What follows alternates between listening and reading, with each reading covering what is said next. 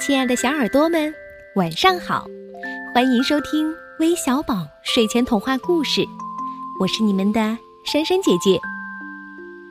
一周的时间过得可真快呀，转眼就到了星期五了，又到了我们客串主播日的时间。这周会由谁来为我们讲故事呢？先来听听他们的声音吧。亲爱的小朋友们好，我叫钱钱，我很快就满四岁了。今天我要和妈妈一起讲一个故事，叫关于果树宝宝的故事。嗨，亲爱的小宝贝们，你们好，我是钱钱妈，很高兴能够受到珊珊姐姐的邀请来做客串主播，和宝贝一起给大家讲故事。今天我们要给大家介绍的果蔬宝宝，它的名字叫樱桃可可。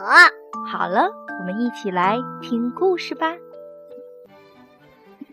一天，樱桃可可来到了果蔬乐园，这里是一座魔法花园。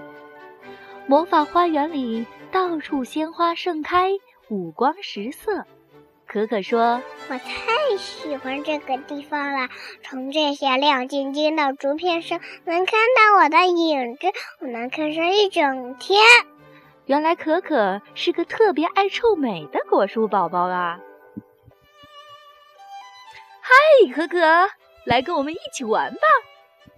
黄瓜颗里喊道。但可可正忙着在银色的湖面上看自己的倒影呢。啊，真美呀！可可一边陶醉地说着，一边整理头上的粉色蝴蝶结。就在这时，让人讨厌的事儿发生了。黄瓜颗里正在湖面上丢石子儿，玩得很开心，但可可一点儿也不高兴。克里，不要扔了！你把湖水弄得都吃不稳，我都看不清我的倒影了呢。可可很生气，走进旁边的树林里，那儿的树上挂着各式各样的小镜子。啊，这下好多了。他说着，又开心地照起镜子来。可让人讨厌的事儿又来了。草莓希娜跳着舞经过树林，她转着圈儿，小裙子飘了起来。扇起来的风把小镜子吹得滴溜转，镜子里可可的影子又看不清了。哼，真讨厌！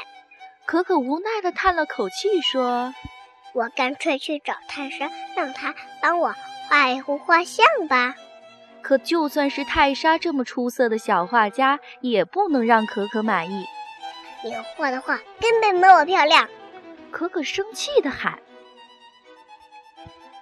可可觉得自己长得那么漂亮，可果蔬宝宝们谁都不懂得欣赏她的美丽。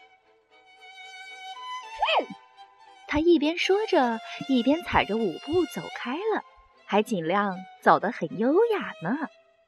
可是，优雅的踩着舞步走路并不是件容易的事儿。可可练啊练，终于越走越好看了。可可走在花园里，一遇到亮闪闪的东西，就去照照自己的影子。他就这样一边走一边看，不知不觉就迷路了。这可怎么办呢？可可不光迷路了，而且他发现身边的那些树啊、草啊，都越长越高，越长越密了。可可害怕地喊了起来，原来是一些绿叶的枝叶蹭到他的袜子上了。可可不喜欢沾上这些脏东西，哇哇大哭起来。不知从哪儿传来一个低沉轻柔的声音：“喂，小姑娘，听起来好和气呀。”可可抬起头，想看看是谁在说话，原来是个高个子巨人。正弯着腰低头看着他，天哪，他长得那么丑，不过声音听起来却很和气。可可想着，巨人长得一点儿也不漂亮，可他是个非常好心的人。他打开背包，拿出野餐用的毯子，放了很多很好吃的东西。坐这儿来，跟我说说怎么回事儿。巨人轻声地说：“可可听话地坐了下来。”可可一边把好吃的食物塞进嘴里，一边把自己迷路的事儿告诉了巨人。不一会儿，他们就像老朋友那样快乐地聊天了。这可真是太不寻常了。以前的可可要是觉得对方没有自己漂亮，才不喜欢跟他一起玩呢。野餐结束后，这位好心的巨人又为可可做了一件事情。他对可可说：“我来帮你寻找那些朋友吧。”说完，他站起身来。他的身材非常高，能看到很远的地方。他看见了远处泛着荧光的小湖，果树宝宝们都在那边玩呢。这位善良的巨人把可可放到肩膀上，向着湖边出发了。一路上，巨人还唱了一首歌：“美丽的东西人人爱，天使般的相貌也很好。可是，我们都知道，美好的心灵最重要。”可可和巨人终于来到了银色的湖边，果蔬宝宝们。都在等着他呢。可可觉得遇到这么一位可爱的新朋友真开心，就给了巨人一个大大的拥抱。然后他对果蔬宝宝们说：“对不起，我刚才对你们太凶了。”可可现在明白了一个道理：一个人的外表并不能说明一切，美好的内心最重要。从那以后，每当他又想对朋友发脾气的时候，就会想起好心的巨人教他的歌儿，还会轻轻地唱起来。